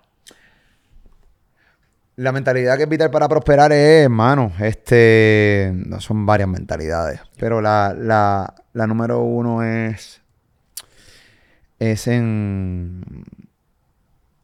en creer en ti. Ese es que, es que suena, es que cuando todos los, todos los consejos que uno puede dar, ya en este lado del game, son clichosos y yo odio el cliché. Pero es que no hay de otra, caballo. Es que es la verdad. Lo clichoso es la verdad. Yo los clichés, odio las frases estas de cuando te despiden, se cierra una puerta, se abre mil. Detesto esa, ese refrán de mierda. Eh, pero la realidad es que eso es el enfoque. Tienes que tener una mentalidad de enfoque. De creer en, lo, en- en tu visión. De cualquier cosa. En tu visión y defenderla. Tienes que defenderla. Porque no todo el mundo la va a entender. Y tienes que juntarte con gente eh, positiva. Vivimos en un país que realmente todo es negativo. Tú no lo puedes lograr. Tacho, no. Así. No, no. Gente que comparta tu visión, enfoque y mentalidad, mano, mentalidad de, de ganador, no de derrotado. Y van a haber días que son horribles, caballo. Hay días que tú te quieres quitar. Hay días que tú quieres tirar los guantes. ¿Has pensado quitarte? Bueno, en un momento dado sí, sí, sí, sí, en un momento dado sí. Incluso ya teniéndolo, a veces digo, ay, mano, para el carajo esto. Chacho, no me tengo que pasar este dolor de cabeza ya. Yo me puedo retirar un rato y jangueo y puedo vivir aquí, tan, tan. Pero eso es momentáneo, de un más rato. ¿Entiendes? Pero siempre es una mentalidad ganadora, de enfoque, positiva. Positiva. Recuerda que estamos viviendo ahora mismo, hay mucha gente vaga. Mucho vago, cabrón. Mucha gente vaga. Por ahí que no están dispuestos a joderse. Y estamos viviendo unas generaciones, como te dije ahorita, que todo lo quieren bien fácil. Que no dame esto para acá. Ay, entonces tú los ves, que no quieren ni trabajar los 24 y 25 de diciembre. Entonces, eh, no quiero ir porque no. Pues cabrón, monta tu compañía, mamabicho. Si quieres realmente, si no quieres, si no quieres, entonces trabajar. La gente no está dispuesta a vivir los procesos de la vida. Etapa 1, etapa 2, etapa 3, etapa 4. Los cabrones quieren brincar de la etapa fucking 1 a la etapa número 7. Cabrón, tú no te estás dando cuenta que vas a necesitar en un momento dado, cuando estés caminando, lo que viviste en la etapa 2, 3, 4, 5 y 6. ¿Cómo quieres brincar de la etapa 1 a la 7? Correcto. No están dispuestos a vivir los procesos. No están dispuestos a tener trabajos transicionales. Piensan que realmente trabajar en una cafetería es el trabajo de sus vidas. Y le tiran al dueño de la cafetería. Le tiran al dueño de la compañía. Pues si tu visión de vida es ser el dueño, pues aprende de la oportunidad que te están dando. Ah, que tienes que trabajar un 24. Pues cabrón, trabaja un 24. ¿No lo quieres trabajar? Cabrón, pues entonces no, no aceptes el trabajo. Yo tuve que trabajar el 24 de diciembre, 25 de diciembre, madrugada, 31 de diciembre, primeros de enero, días de reyes, días de madre. Yo entendía que ese era el proceso. Y eso era etapa 1, etapa 2, etapa 3, etapa 4, etapa 5, hasta, hasta la etapa que estamos. Así que yo le aconsejo a todas estas generaciones nuevas que se enfoquen bien, cabrón. Que vivan todas las etapas como son, que no las quieran brincar. Que estamos en la época, eres joven, estás en la época de las cogidas de pendejo, de mala paga, de cobrar una mierda. Pero eso te va a llevar poco a poco a donde quieres ir. Tú no puedes esperar que en tu primer trabajo vas a ganar 80 mil dólares, caballito. Mi amor, no va a pasar. Entonces, hay mucha gente que no está dispuesto a la milla extra. Cuando hay gente que está dispuesta a dar la milla extra, los grandes empresarios lo identifican. Y ahí es que está tu puerta gigante a comerte el mundo. Porque ese empresario te va a coger y te va a enseñar todo, la vida. Y, por, los, por, los caminos que vas a ir pasando, tú vas a ver, wow, estoy aprendiendo. Muchas veces cuando yo trabajaba y cobraba una mierda o cobraba nada, yo, porque la única razón que a mí me motivaba a seguir, porque yo veía que yo estaba en la universidad de la vida sin pagar nada. Yo estaba rodeado de gente caballa y yo estaba aprendiendo y tomando nota, siendo una fucking esponja. Yo estaba aprendiendo gratis. Y hoy todos mis conocimientos fue todo lo que yo capturé de todos esos caballos. Pero la gente, chamacos de hoy, no, no lo ven así. Ven, ah, que esto es una mierda, que me quieren de pendejo, que se creen estos patronos. Pues viene, cabrón, ¿sabe qué? Vayas a su casa a coger el cupones, cabrón. Cuando tú ves los chamaquitos que están dispuestos a joderse, se notan. Y son los que van para adelante, son los que van a triunfar. Los demás que se quejan porque tienen que trabajar un 24 y un 25 son unos buenos para nada que van a tener 40 y 50 y 60 años y todavía van a estar trabajando en ese trabajo. Porque no están dispuestos a dar la milla extra. Y no están dispuestos a coger clases en la Universidad de la Vida. Gratis. Lo ven como un castigo. Lo ven como una cogida de pendejo. No, papi, no. No, papi, no. Por eso a las nuevas generaciones les digo, si te enfocas y sigues tus etapas como son, tu éxito es inminente. Porque yo las pasé todas y no quise brincar ni una. Sí, mucha gente quiere tener lo que tú tienes sin pasar por los dolores. Ah, no, pero eso, eso ya es tradicional. La gente habla de, del molusco de hoy. ¿Por eso? Porque no, no saben, no saben lo que yo viví cuando ellos no me conocían. ¿Entiendes? ¿Qué hacía Molusco cuando yo no...? Pregúntate. Pregúntate eso, cabrón. O sea, espérate. ¿En qué año yo conocí a Molusco? ¿Qué estaba haciendo Molusco antes de que yo conociera el Molusco? Pues cabrón, estaba aprendiendo hacer cosas y crear cosas para que hoy tú me conozcas. ¿Y fracasando? y fracasando, grandemente. Grandemente. Y no ir pasando los procesos en horarios de madrugada donde tú no me escuchabas, pero practicaba. Exacto. Y yo creo que hay algo bien bonito en eso, en, cuestión de fracasar temprano. Y yo creo que es mejor fracasar cuando casi nadie te conoce. Claro. Porque entonces la gente va a ver el progreso, ¿verdad? Y hay gente que va a crecer contigo y hay gente que te va a conocer allá arriba. Definitivo. Pero no estás metiendo las mismas huevonadas que estabas haciendo cuando tú comenzaste. Definitivo. yo creo que hay muchos de nosotros que no hemos fracasado lo suficiente para alcanzar lo que queremos ni no todos van a fracasar mucho. Hay gente que la va a pegar de una. Porque cada historia es distinta. Cada historia es distinta y, hay que reconocer eso. Que tu historia es distinta a la mía. Que, que lo más seguro la vas a pegar de una. Y, y que debes aprovecharlo y, maximizarlo, ¿no? Me está curioso saber quiénes son las personas que tú admiras. ¿Me podrías mencionar quién es una persona que tú admiras que ya no está con nosotros y una persona que esté viva ahora mismo, que, tú admires, que tú digas como que, wow. Pues mira, mano, las personas que yo admiro ahí, el que está, falleció, Billy Fourquet, que obviamente un visionario de la radio increíble, vivía adelantado la época. Billy Fourquet, eh, desde la década de los 90 ya quería, y principios del 2000 ya, ya coqueteaba con grabar cositas en radio y, editar cositas. Ya tenía esa visión. Eh, fue el que me insistió que usar el nombre de Molusco. Si no llega a ser por él, yo nunca, seguramente estuviera aquí sentado contigo. Porque el nombre es sumamente importante. Pero cuando te escuchas el Molusco, dices, ¿qué es esto? Pues de ahí llama la atención. Entonces, por, por default, la gente rompe a escuchar qué es Molusco. Y creador de la Mega, desde 1989. Eh, creador de Cosmos 94, un momento histórico, cuando metió Underground 24-7 para limpiar la frecuencia, cuando unió el 94.1 con el 94.7, 94.1 Mayagüez con el 94.7 en San Juan, eh, que convirtió Cosmos 94 en una emisora top 40, la partió en la fucking madre. Luego, creador del despelote de la Mega, en aquel momento histórico, en las mañanas, digo, en las tardes, y digo, sí, en las tardes y luego en las mañanas. Eh, productor, fue vicepresidente de programación, productor de televisión, consultor.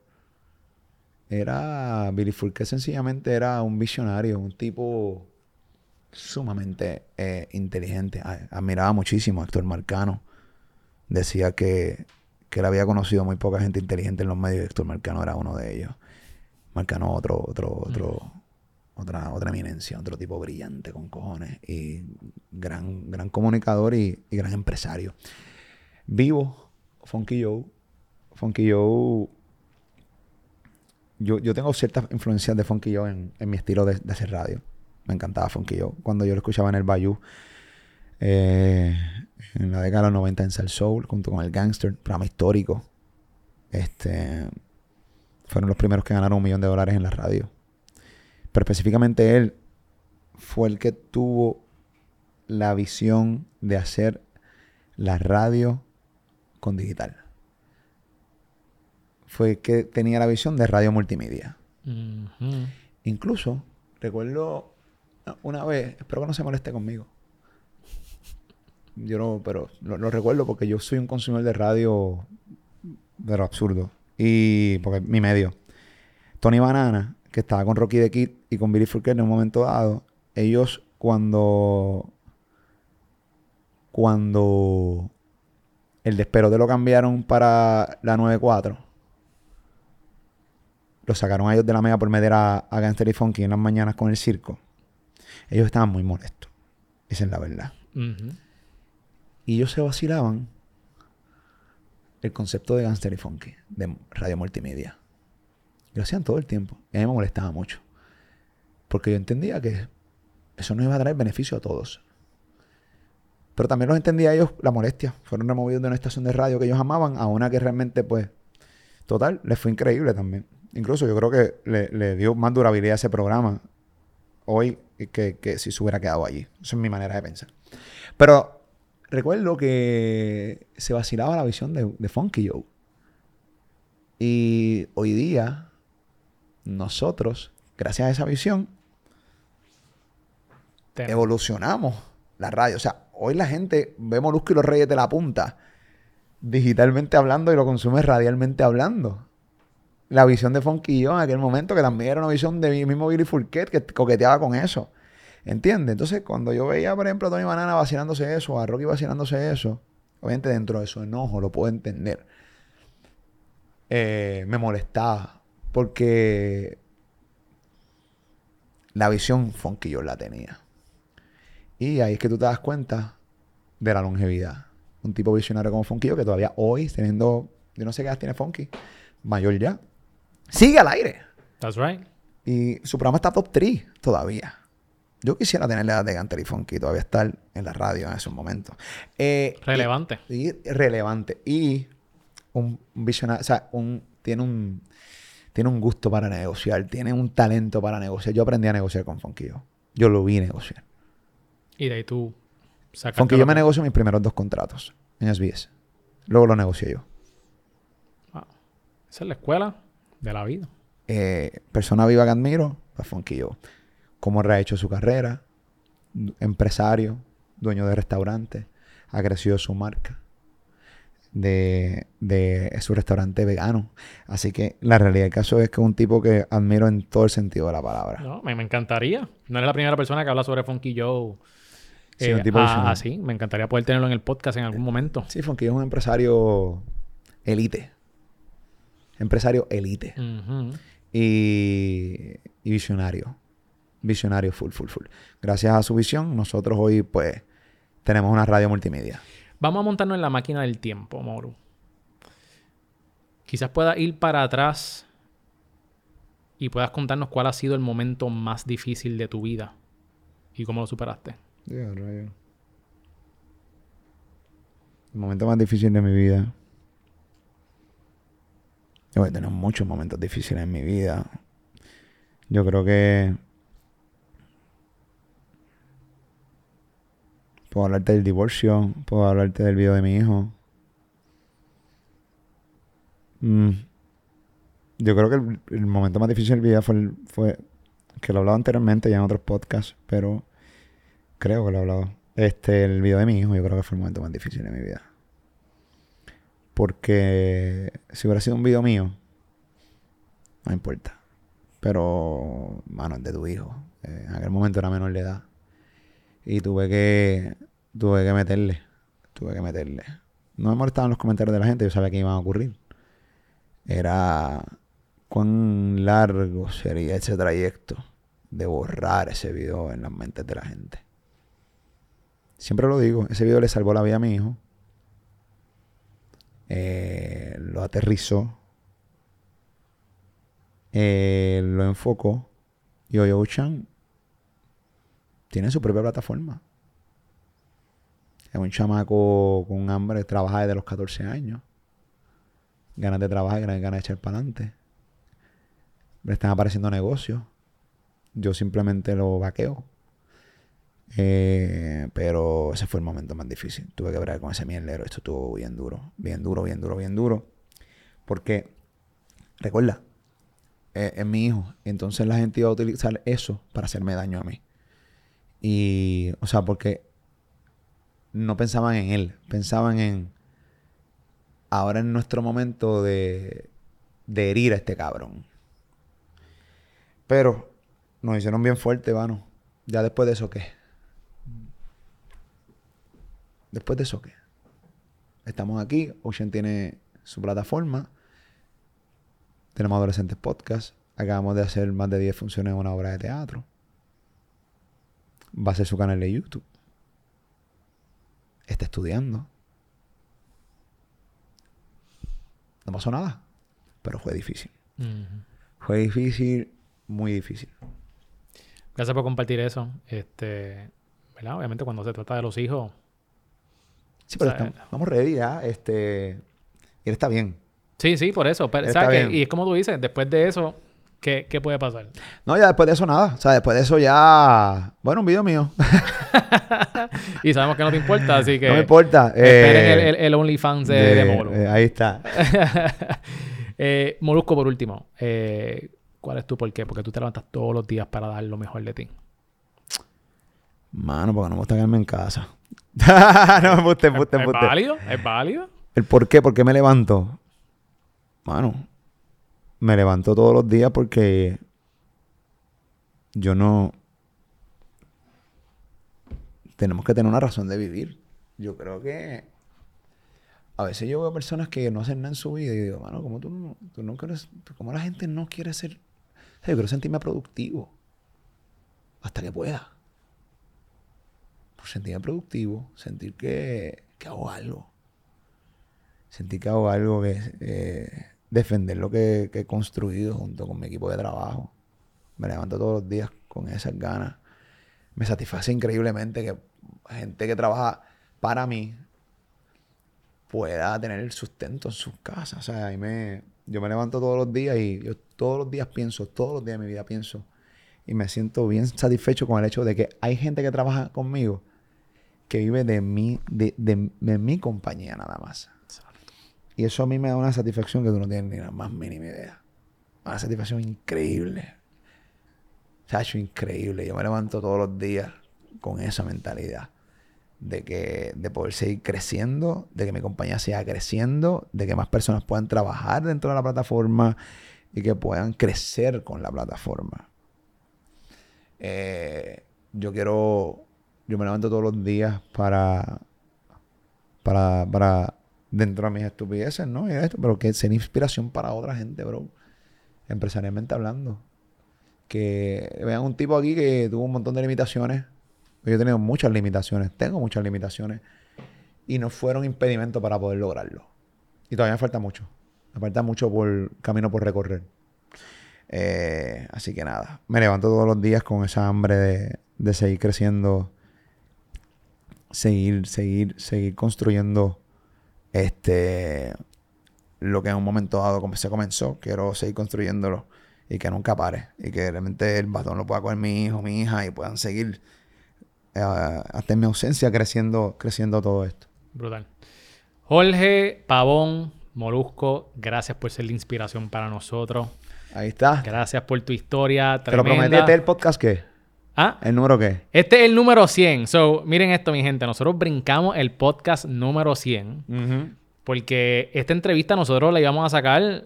Eh, yo te contacté hace como un año. y, y, Molusco me dice: Vamos a hacerla. Y yo, me dijo así, como así, dale, vamos a hacerlo. Y después yo digo como que yo no sé si, me, si, si lo vamos a hacer de verdad. Me lo dijo para sacarme el paso. Y estábamos en la barbería y el barbero me dijo, brother, si él te dijo que te va a dar la entrevista, él te va a dar esa entrevista. Sí, sí. Yo, yo, yo soy un tipo de palabras. Lo, único que nosotros tenemos en la vida es, palabras. That's y, right. y, yo te dije, pues entonces, pues tú crees que fuera el podcast número 100. El número 100. Y, y, me, dijo, ¿cuándo, ¿cuándo es que vas a sacar el podcast número 100? El próximo. Y me dijo, mira. vamos a hacer algo, vamos a hacer como Visa Rap con Pablo Londra. Sí, sí. Este, bríncalo, del 99 al 101. Y yo voy a hacer el 100. Y te prometí, aquí está el 100. Y aquí está el número 100. Y mano, contento de que sea el número 100. Para mí el 100 es como que un logro, ¿verdad? Un milestone. Así que eternamente agradecido por esta oportunidad. Este, ya invito todo tu cajita de Conflay que, que, está por ahí. Este, pero bueno, gracias, la pasé de show, me reí, aprendí. Este, y espero que todas las personas que nos estén viendo puedan aprender algo. Y lo más importante es que sean consistentes y que tomen acción. ¿Tú sabes qué? ¿Iba a mencionar algo? No, no, que gracias por invitarme y gracias a todas las personas que están consumiendo este contenido. Este, ¿Cuántas horas también? Bueno, eh, eso es lo que llevamos. 92 minutos. ¿Una hora cuarenta? Wow, mano. He hecho como tres podcasts en estos días y... maratones, eh, eh, El denominador común es que me gusta hablar mucha mierda. Mira, Molu, ya ah. esto está pago, así que tira tu pauta ahí. Me cogiste de buena. Tira tu pauta ahí donde la gente te puede conseguir. Bueno, nada. Los que todavía no me consiguen, me pueden seguir. Oye, no, eh, fuera de broma, yo no... Y, y lo haces como un chiste, pero lo siempre aprovecho siempre a cada persona que está empezando su plataforma yo estaba en plataformas que, que sus entrevistas con mil views, dos mil views, a mí no me importa. Eh, yo creo que todo medio es bien importante. Eh, yo lo respeto a todos.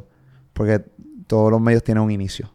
Y yo tuve un inicio. Y entonces, eso hay que respetarse. Yo no tengo problema con eso. Siempre yo lo que trato de, de, de evaluar es la calidad del entrevistador, este, cómo están haciendo las cosas, y para mí eso es suficiente. No, al principio no, o sea, yo no veo los views en ese sentido. Yo trabajo por views. Claro que trabajo por view, los, views tienen que estar, porque si no, pues no tuviera nada. Pero, eh, yo no, o sea, ah, yo no me pasé posca porque esa mierda de, de, plataforma, no, no es una mierda de plataforma. Hay horas invertidas, que hay gente trabajando, toda esta gente merece un respeto. Eh, aquí, hay, aquí hay inversión y eso tiene que respetarse. Y hay ganas y eso se tiene que respetar y la gente tiene que, que respetarlo de, de esa manera. Pero me pueden conseguir Gracias, gracias por eso. Eh, yo soy Molusco en mi cuenta de Instagram y en TikTok, que estamos creciendo en TikTok increíblemente. Vamos rumbo a los 2.6 millones en TikTok. ¿En cuánto tiempo? Ya no, mano, en nada. Eh, ok, voy para allá. yo voy ahora, voy a una, tengo una entrevista a Tiny ahora. Entonces, en mis vacaciones está cabrón. Este, en, yo sé, en, nada, porque yo hace un año lo que tenía era seis, medio millón de seguidores. Y en un año hemos cogido un montón de seguidores nuevos. ¿Sí? ¿Vas por 2.6? 2.6 millones en TikTok. Eh, yo soy Molusco en TikTok, yo soy Molusco en Instagram. Molusco TV aquí en YouTube. Eh, y en Snapchat y... Yo no sé en Snapchat pero está ahí por si acaso. Snapchat y en X. En X. Twitter. Y Molusco TV en Facebook. Molusco.clips en Facebook también. Y nada, eh, todos los días, lunes a viernes, desde las 2 hasta las 7, Molusco Reyes de la Punta en la Mega en Puerto Rico. El nuevo son 95.3 en Orlando, Kissimmee, Florida Central. En la aplicación La Música ahí están todos los podcasts. Lo pueden bajar la aplicación y ahí nos pueden consumir los podcasts del programa de radio. Awesome. Óyeme, Molusco, hay un par de cosas que se me quedaron, pero para otra ocasión entonces la, arrancamos. Muchísimas gracias a todos los que nos están viendo. Eh, gracias por tu sintonía. Si te gustó este episodio, asegúrate de darle subscribe y darle a la campanita para que veas entrevistas como esta con altos ejecutivos, influencers y CEOs. Así que asegúrate de suscribirte. Y también te recuerdo de que si estás buscando un lugar donde grabar tu podcast, contenido, asegúrate de visitar parea.com, paraspace.com para más información. Nosotros ponemos las cámaras, las luces, los técnicos, lo único que hace falta es tu acción. ¿Ok? Y también, si quieres comenzar un podcast de la manera correcta, asegúrate de descargar mi guía cómo empezar un podcast en 30 días entrando a guía de. Ahí lo mejor de todo es que lo único que tienes que hacer es una tarea al día y en 30 días puedes tener tu podcast. Así que asegúrate de cachar la guía ahí. Eso es todo por hoy, mi gente. Espero que les haya gustado. Mi nombre es Miguel Contés con acento en la E y nos vemos en la próxima.